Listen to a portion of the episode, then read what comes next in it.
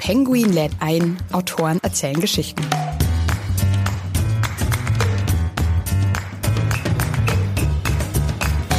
Irgendwann so im Laufe der Zeit merkte ich, da ist irgendwie viel mehr drin als nur er und ich, sondern das ist, betrifft so einfach Generationen. Da vielleicht interessiert das andere Leute ja auch. Und dann haben wir gedacht, dann mischen wir das mal mit, den, mit dem, was ich sowieso erzählen wollte, also was es für Highlights in Rom gibt, was für Geheimnisse es da gibt und so. Und dann habe ich gedacht, vielleicht trägt sich das ja als Buch.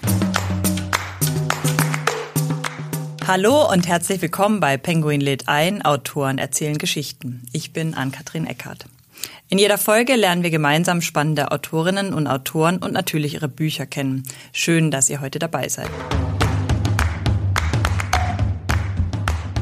Bei mir zu Gast ist der Journalist und Autor Andreas Englisch. Er lebt seit drei Jahrzehnten in Rom und gilt als einer der intimsten Kenner des Vatikan.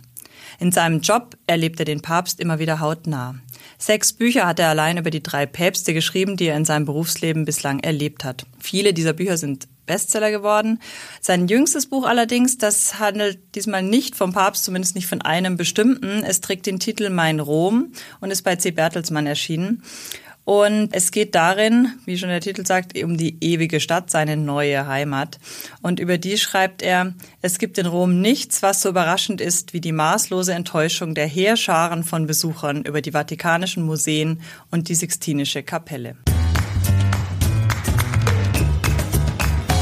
Herzlich willkommen, Andreas Englisch. Ja, hallo. Schön, dass Sie da sind. Warum sind denn die Leute alle so enttäuscht von der Sixtinischen Kapelle?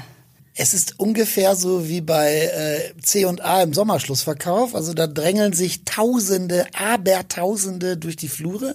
Man kann überhaupt nichts sehen. Es wird ständig darum gebeten, dass man die Klappe hält. Also die Leute schreien Silencio.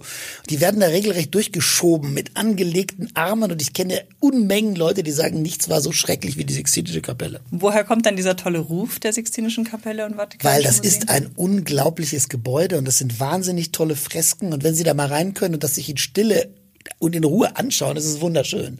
Nur wenn sie da mit 30.000 anderen gleichzeitig sind, dann macht das keinen Spaß. Was sollte man sich dann stattdessen unbedingt anschauen in Rom? Man sollte sich auf jeden Fall die Vatikanischen Museen anschauen. Das sollte man auf keinen Fall verpassen. Aber äh, das, man sollte versuchen, entweder ganz früh reinzugehen oder in der Mittagszeit, dann ist es nicht so ganz voll.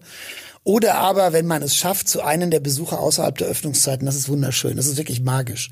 Ansonsten muss, muss man sich in Rom erstmal die Highlights angucken. Also das ist in Rom ja auch cool, weil es gibt ja nicht wirklich das Denkmal. Also Paris ist der Eiffelturm, aber in Rom gibt es was. Der Petersdom ist ganz sicherlich ein Wahrzeichen der Stadt, aber das Kolosseum auch, die spanische Treppe auch, der Trevi-Brunnen auch. Also sie haben da reichlich zu tun, wenn sie sich die Stadt anschauen wollen. Und das heißt, die haben auch geschrieben im, im Buch, also die, es gibt ganz viele Römer, die waren noch nie im Kolosseum oder die gehen da gar nicht rein. Jede Menge. Ich habe jede Menge Freunde, die waren wie jeder W im Petersdom, noch im Kolosseum, aber sind in Rom geboren und haben ihr ganzes Leben da verbracht.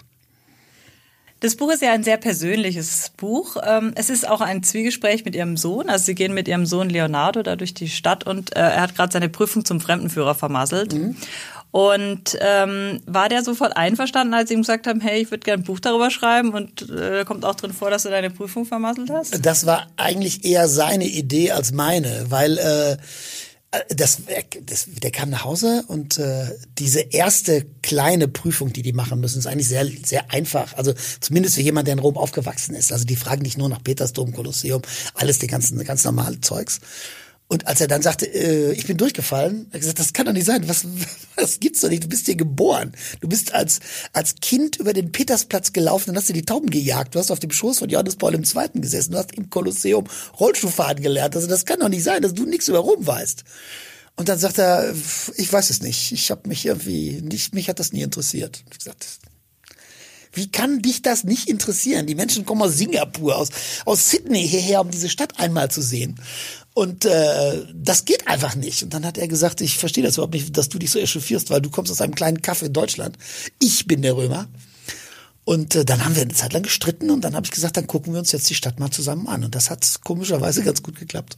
Und darauf hat er sich dann eingelassen. Und dann dabei ist die Idee entstanden, dieses Buch zu schreiben. Ja, wir haben uns fürchterlich gestritten natürlich. Also immer auch um, also es gibt so ein paar Sachen, die kapiere ich einfach nicht. Aber das war auch einer der Gründe, warum ich das Buch schreiben wollte. Weil äh, ich dachte, das, das geht nicht nur uns beiden so, sondern da prallten wirklich auch Generationen aufeinander. Ne? Weil ich kann einfach nicht verstehen, dass man keine Bücher liest. Und dieser Bücher ist wirklich doof, meine ich. Ich gucke irgendwie äh, YouTube und äh, ich bin im, es, es gab so eine Szene, da habe ich gedacht, mein Gott, wie verrückt ist das alles. Es gibt in den Museen ähm, so kleine Unterschriften. Da steht, Raphael hat dieses Bild dann und dann gemalt, das und das ist da drauf. Das ist jetzt nicht so ein riesenlanger Text, das sind 15, 20, 25 Zeilen. Und wenn ich ihm sagte, lies das doch mal oder lies mal vor, sagt das ist zu lang. Wenig, ich bin viel zu blöd. Ich gesagt, Leo, das sind 25 Zeilen. Du wirst es schaffen, einen Text mit 25 Zeilen zu lesen. Nee, lese es doof. Und dann gab es einige Bilder, die hatten keinen Text, sondern ein Barcode. Und äh, das war der cool. Dann er sein, zückte er sein Handy, nahm den Barcode-Scanner, scannte das in sein Handy und dann tauchte dann Text auf. Der war viel länger. Das waren 40 Zeilen. Aber das las er vom Handy dann ab. Da hab ich gesagt, Leo, du hast mir doch jetzt auch einen Text vorgelesen. Sagt er, ja, aber vom Handy, das ist ja cool. Ich gesagt, das ist doch total gaga. Naja, und darüber haben wir uns die ganze Zeit gestritten, über Technik, über, was man, was Bilder sind überhaupt. Also seine Vorstellung von Bildern ist geprägt von irgendwelchen bescheuerten Videospielen. Und dass ich sage, bescheuerte Videospiele, machte ihn schon wieder krank. Also wir wurden, das war auch, wie soll ich das sagen? Ähm, der Vater-Sohn-Therapie. Ja, das oder? war, da prallten A, Welten aufeinander, auf der anderen Seite auch ähm, haben wir uns natürlich auch, habe ich auch gemerkt, wie unterschiedlich das ist und wie sehr sich diese Welt verändert hat. Und weiß ich nicht, ich dachte zwischendurch, vielleicht willst du das auch gar nicht wissen, dass sich das alles verändert hat. Auf der anderen Seite fand ich vieles, was man so auch machte, richtig doof. Also der sagte in der Sixtinischen Kapelle, ja, ich muss das jetzt irgendwie klasse finden wahrscheinlich, aber äh, ich finde die 3D-Bilder in einem coolen Ballerspiel viel besser. Ich sagte, Leo, das ist einfach doof.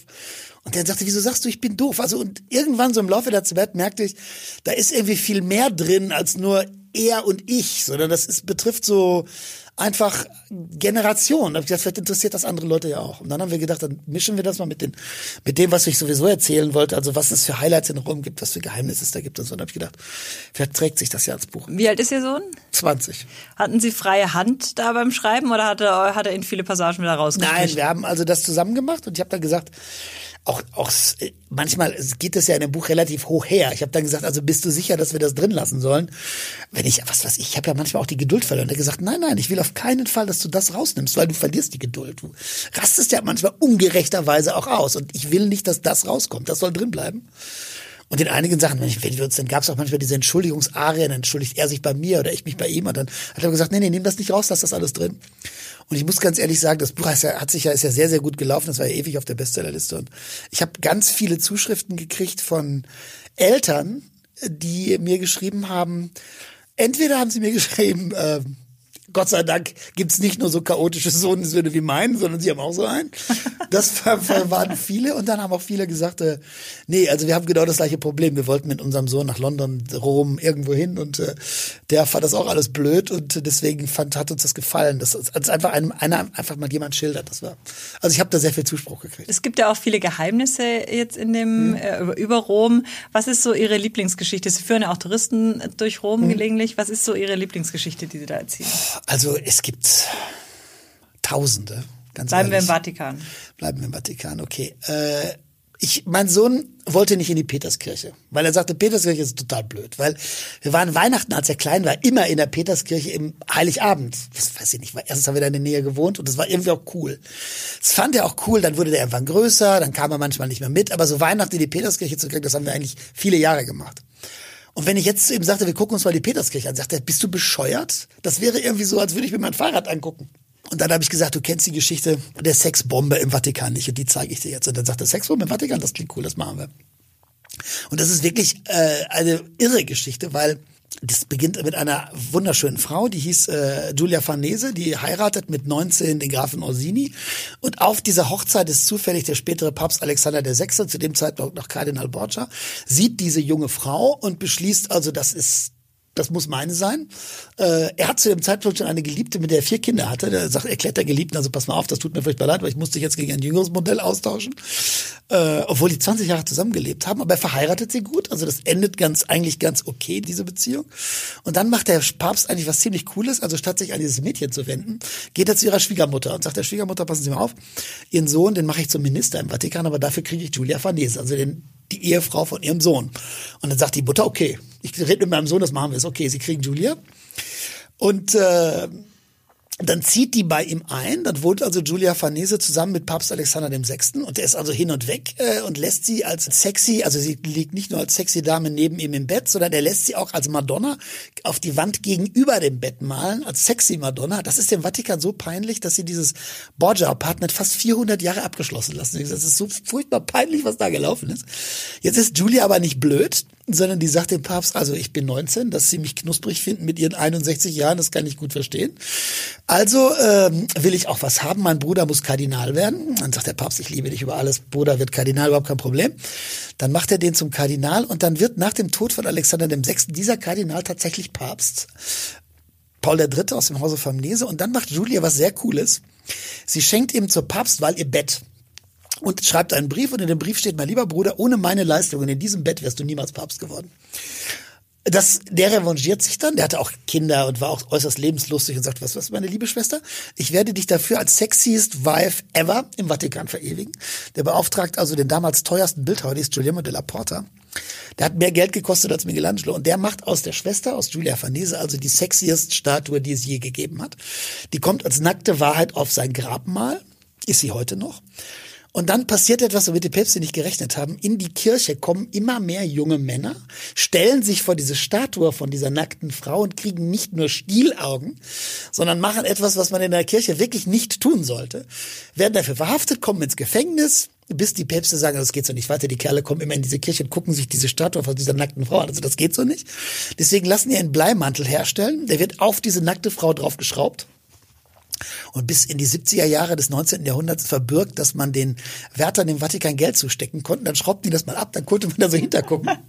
und dann schraubten die das wieder drauf und äh, ich bin manchmal in Versuchung mit dem Akkuschrauber selber. Man, es gibt keine Bilder, man weiß nicht, wie das da drunter aussieht. Aber diese Geschichte fand mein Sohn cool. Und haben Sie es ihm dann gezeigt oder nie? Hast du Gesicht bekommen? Nein, das ist, Nein, kann man leider nicht. nicht. Also ich, ich, kann sie, man kann, man sieht nur ihre nackten Knie und die Schultern. Alles andere ist bedeckt. Sie sind äh, 1987 eigentlich nur nach Rom gekommen, weil Sie Italienisch lernen wollten. Genau. Wie wird man vom Italienisch-Schüler zum Vatikanberichterstatter? Purer Zufall, reiner Zufall. Ich habe damals, damals gab es im Journalismus noch Jobs ohne Ende, deswegen habe ich gekündigt. Ich habe in Hamburg studiert, weil mit dem Studium fertig hatte einen Job, habe dann gekündigt und gesagt, mach jetzt ein bisschen. Ich wollte einfach gerne Italienisch lernen. Und äh, dann ging mir das Geld aus nach relativ kurzer Zeit. Ich glaube, ich hatte 4000 D-Mark dabei, das waren dann alle. Und dann habe ich einfach gejobbt. Und da ich kein Italienisch konnte, habe ich nirgendwo einen Job gefunden, bei, bis auf eine amerikanische Agentur. Die suchten als Vertretung einen Vatikan-Korrespondenten. Und dann habe ich mich da vorgestellt. Und dann haben die gesagt, verstehen Sie was von Kirche? Habe ich gesagt, nee, von Theologie verstehe ich auch nichts. Äh, Papst interessiert mich nicht. Äh, fragt er immer, sind Sie denn Journalist? Habe ich gesagt, ja, ich bin Journalist. Und dann sagt er, worüber haben Sie denn geschrieben? Dann habe ich gesagt, über Fußball. Und dann sagt er, okay, ja super. Dann machen Sie das jetzt als Vertretung. Und dann habe ich das, ja, ich wollte das, glaube ich, zwei Monate machen. Aber wenigstens katholisch sind Sie ja, oder? Ja, das hat mir ein bisschen geholfen. Nicht wahnsinnig viel, aber ein bisschen. Sie haben mal darüber gesagt, eben über diesen Job. Am Anfang war es da ein lästiger Job. Er war nicht sonderlich sexy, über die Kirche zu schreiben. Ich hätte viel lieber über Fußball, Formel 1 oder Politik geschrieben.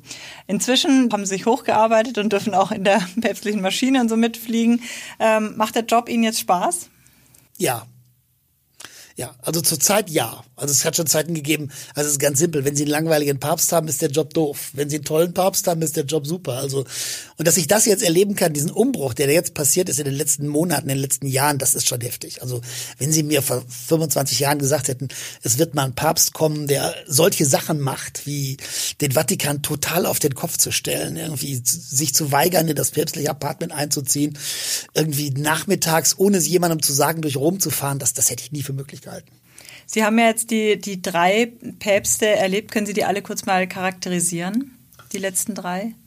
Wojtyla war ein Krieger. Der wollte die Russen in die Knie zwingen. Das war ein Mann, der war zutiefst geprägt vom Kalten Krieg und der konnte, glaube ich, auch mit der Welt danach nicht wirklich mehr was anfangen. Benedikt war ein Theologe und er wusste, glaube ich, selber, dass er der falsche Mann am falschen Platz war. Und äh, Franziskus ist einfach ein Wirbelsturm und der tut der Kirche gut. Und Sie erleben die jetzt, also das merkt man auch in Ihren Büchern, Sie kommen denen ja sehr nahe. Und äh, können Sie den privat irgendwie beschreiben? Wie ist der privat? Oder wenn er äh. nicht in der Öffentlichkeit, also gerade sich nicht beobachtet fühlt? Also der hat so gut wie kein Privatleben erstmal. Vom, vom Frühstück bis zum Abendessen ist er ununterbrochen mit irgendjemandem zusammen. Wenn man mit ihm alleine ist oder mit ihm mal spricht, dann merkt man, a, wie schwer ihm das alles fällt. Das sagt er dann auch. Sagt, äh, das ist alles ziemlich hartes Brot, was ich da essen muss. Und das Zweite ist, äh, man merkt, ähm, wie anstrengend das ist. Der lässt dann so auch so ein bisschen diese Hülle fallen. Äh, aber ich glaube, vor allem merkt man, was für ein unheimlich bescheidener Typ das geblieben ist, der wirklich mit beiden Beinen auf dem Boden steht. Also ich weiß, ich kannte ihn ein bisschen von früher und als ich ihn zum ersten Mal im Papstflugzeug gesehen habe und die Hand gegeben habe und äh, da habe ich zu ihm Heiligkeit gesagt, weil der Papst mit Heiligkeit anspricht. Und er sagte dann, ich heiße Jorge, der liebe Gott nennt alle Menschen beim Vornamen, du heißt Andreas, ich, ich heiße Jorge, wenn du mit mir sprechen willst, dann sag nicht Heiligkeit, sondern Jorge. Und sonst sprich nicht mit mir. Und dann habe ich gesagt, okay, Jorge. Das ist schon ziemlich cool, ja. Und macht er wirklich, wie Sie gesagt haben, viele Dinge, der liberalste Papst, den, die, mhm. den der Vatikan, die katholische Kirche je hatte. Ähm, Manche Kenner sagen auch, er sei tatsächlich in Gefahr deswegen, weil er sich so viele Feinde gemacht hat. Glauben Sie auch? Ich liebe diese Frage, weil sie äh, ich mache ja Lesungen, viele, relativ viele Lesungen, und es gibt keine einzige Lesung, wo nicht jemand diese Frage stellt und sagte, wie, wie gefährdet ist der Papst? Weil alle das Buch von David Yellop noch in Erinnerung haben im Namen Gottes, den angeblichen Mordanschlag für Johannes Paul I. Also ich glaube nicht, dass der in irgendeiner Form wirklich gefährdet ist, aber dass es Leute gibt, die ihm die Pest an den Hals wünschen, davon gibt es jede Menge. Was macht diesen Papst so anders? Sie müssen auch einmal beschreiben, bitte, für Leute, die das noch nicht wissen, ähm, wie kompliziert es ist, den Vatikan nämlich einfach zu verlassen. Der Vatikan kann ja nicht einfach nach Rom spazieren, aber Papst Franziskus, der macht es gelegentlich, oder? Stimmt. Verlässt einfach die Grenzen. Ja, also der Vatikan ist ja ein eigener Staat und die, die die, der endet einfach auch an der Staatsgrenze. Und die, das ist auf der anderen Seite der Straße, aber das ist Italien. Und da kann der Papst nicht einfach rumlaufen oder rumfahren. Der macht das aber einfach. Der geht also, lässt sich, lässt sich in sein Auto setzen und fährt irgendwie die Via della Constellation runter. Das geht eigentlich gar nicht. Oder aber während der großen Gottesdienste fährt er die auch auf die, da wo die Menschen sind, an den Straßenrändern. Und äh, ich war, kann mich an einen, äh, an einen Tag erinnern, das war im Winter irgendwann, ich weiß gar nicht mehr, zwei, drei Jahre muss das her sein. Und der besuchte eine Kirche in Rom am Stadtrand und daneben lag ein Slum, also ein richtiger Slum. Bretterbuden und äh, der Pfarrer stand vor der Kirche und sagt, Heiligkeit, kommen Sie rein in meine Kirche und sagt der Papst, nee, nee, ich will erst in diesen Slum. Und dann ist er da in diesen Slum gelatscht. Also keiner wusste, dass die Polizei ist ausgerastet, weil die keine Ahnung hatten, wer da war oder wie die gesonnen waren. Der ist da einfach, der hat sich da mit den Leuten da hingesetzt. Die hatten, haben da so ein bisschen Erbsensuppe gekocht. Das war eigentlich nur ein großer Haufen Müll. Und äh, der Papst ist da rumgelaufen. Das war irre. Und ich dachte, das kann nicht wahr sein. Manche sagen ja, dass der Vatikan sehr verklüngelt und in sich, es gibt ja die Innerkardinale, die, die im Vatikan sind und dann die, die im Ausland leben. Welche sind denn ihm wohl gesonnener auf jeden Fall. Es gibt einen, ich glaube, das sind die ausländischen. Ja, richtig. Er hat also mit den Kurienkardinälen, die in Rom leben, äh, von Anfang an einen Riesenkrieg geführt. Das geht auch so weiter. Das hat ja ganz prominente Leute entlassen, wie der Chef der Glaubenskongregation, Gerhard Ludwig Müller. Das, da hat's schon, da sind schon Köpfe gerollt, aber er hat vor allem eins gemacht und das ist wirklich ganz wichtig. Der hat die äh, Kirche globalisiert. Also diese italienische Vorherrschaft gebrochen. Also Städte, die über Jahrtausende einen Kardinal stellen konnten und nur ein Kardinal kann einen Papst wählen. Also Venedig, äh, Neapel, Palermo, die haben alle keine Kardinäle mehr. Und stattdessen sind die nicht-europäischen Kardinälen zum ersten Mal in der Geschichte der Kirche in der Mehrzahl. Das heißt, das ist eine Kirche, die jetzt global ist und nicht mehr italienisch oder europäisch.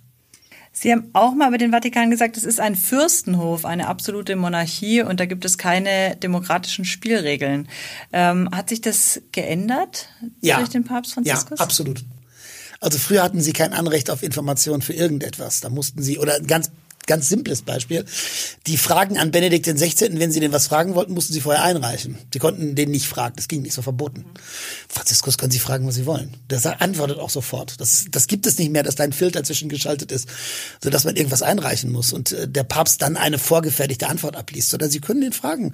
Also was weiß ich, ich habe das letzte Mal, als ich mit ihm, ich fliege jetzt mit ihm nach Marokko nächstes Wochenende die letzte Auslandsreise war nach äh, in die Vereinigten Arabischen Emirate, nach Abu Dhabi. Da habe ich mit ihm darüber gesprochen, wie, wie, wie er sich an seine Zeit in Deutschland erinnert. Er hat den Boppert am Rhein Deutsch gelernt. Und dann sagt er, es gab so herrlichen Wein. Ich kann mich so gut daran erinnern, draußen gesessen zu haben und es gab so wundervollen Wein. Also das ist jetzt alles andere als steif und heilig, wenn man mit ihm spricht. Jetzt müssen wir noch mal kurz über diese Reise auch sprechen. Das war der erste Papst auf der arabischen Halbinsel. Ja, das war wirklich ein absolut historischer Moment und ich hätte auch, wenn ich hätte wetten müssen, vor 20 Jahren gesagt, das werde ich sicher nicht mehr erleben. Weil die saudi-arabische Familie, die sozusagen sich als die Hüter der heiligen Städten sieht, immer gesagt haben, äh, die Christen haben auf der arabischen Halbinsel nichts verloren. Und dass die das zulassen, dass ein Papst einen so großen Gottesdienst da feiert, 150.000 Menschen in einem rein muslimischen Land, die, die sich als, ja, in ein Land, das nicht weit weg von Mekka liegt, das, das hätte ich nicht für möglich gehalten. Lag das am, am aktuellen Papst, also an Franziskus? Ja. Oder? Es lag also an zwei Dingen. Das eine war, Benedikt XVI. hatte in Regensburg unangenehmerweise diesen riesen Fehler gemacht, 2006 zu sagen, was hat denn Mohammed gebracht, außer Böses, außer Schlechtes. War ein Zitat, weiß ich. Dennoch, äh, wenn Sie das Oberhaupt einer Religion sind, können Sie eine andere nicht herabsetzen. Das geht einfach nicht. Dann hat, damals haben die hohen, wichtigen, einflussreichen muslimischen Kreise alle Beziehungen mit dem Vatikan abgebrochen. Haben gesagt, wenn die unseren Religionsstifter herabsetzen, dann können die uns mal. Und dann hat nach dem Rücktritt von Benedikt Franziskus ganz vorsichtig versucht, das wieder aufzubauen. Und ich glaube, entscheidend war eine Rede, als er gesagt hat, ich bewundere die Religiosität der Muslime, die Zeit, die sie dem Gebet opfern, die Zeit, die sie ihrem Gott opfern. Das war ein ganz wichtiger Schritt. Und der zweite war, glaube ich, dass er gesagt hat, wir haben nicht den Anspruch, allein zu vertreten oder zu erklären, wer in den Himmel kommt. Das, das ist nicht die katholische Kirche alleine. Und ich glaube, äh, entscheidend, ganz entscheidend war noch, dass er dann gesagt hat, es gibt zu einem Dialog zwischen Christentum und Islam nur eine Alternative und das ist der Krieg. Wir haben gar keine andere Wahl, als miteinander zu reden. Die Bedingung war allerdings hoch. Er hat gesagt, ich komme nur, wenn die islamische Seite sagt, es darf im Namen Gottes keine Gewalt ausgeübt werden. Mhm. Glauben Sie, sind Sie der Ansicht, dass der Papst Franziskus jetzt wirklich die katholische Kirche nachhaltig verändern kann? Oder also ist das, was er da macht, nachhaltig oder kann es ein anderer Papst, der danach kommt, einfach schnell wieder, dass es wieder ein alte Muster zurückfällt? Das ist eine sehr gute Frage, aber ich glaube, die drastische Umbesetzung des Kardinalskollegiums, die den nächsten Papst wählen werden, macht es fast unmöglich, zu dem zurückzukehren, was, sagen wir mal so, bis zum Tod von Paul VI. 1978 war. Also eine dauernde italienische Dynastie, die sozusagen ständig das Papstamt stellt. Ich glaube, das ist nicht mehr möglich. Wann glauben Sie, fällt das Zölibat? Oder fällt es überhaupt? Also ich glaube, sie haben bei dem Missbrauchsgipfel jetzt in Rom eine Riesenchance verspielt. Sie haben viel erreicht. Papst hat das gut gemacht. Das war, da habe ich, gibt's keinen Zweifel dran. Das ist in der deutschen Presse, finde ich, auch unschön dargestellt worden. Also da wurde es viel kritisiert. Viel zu sehr. Ich finde, die haben gar nicht gemerkt, wie weit die in Rom wirklich gegangen sind.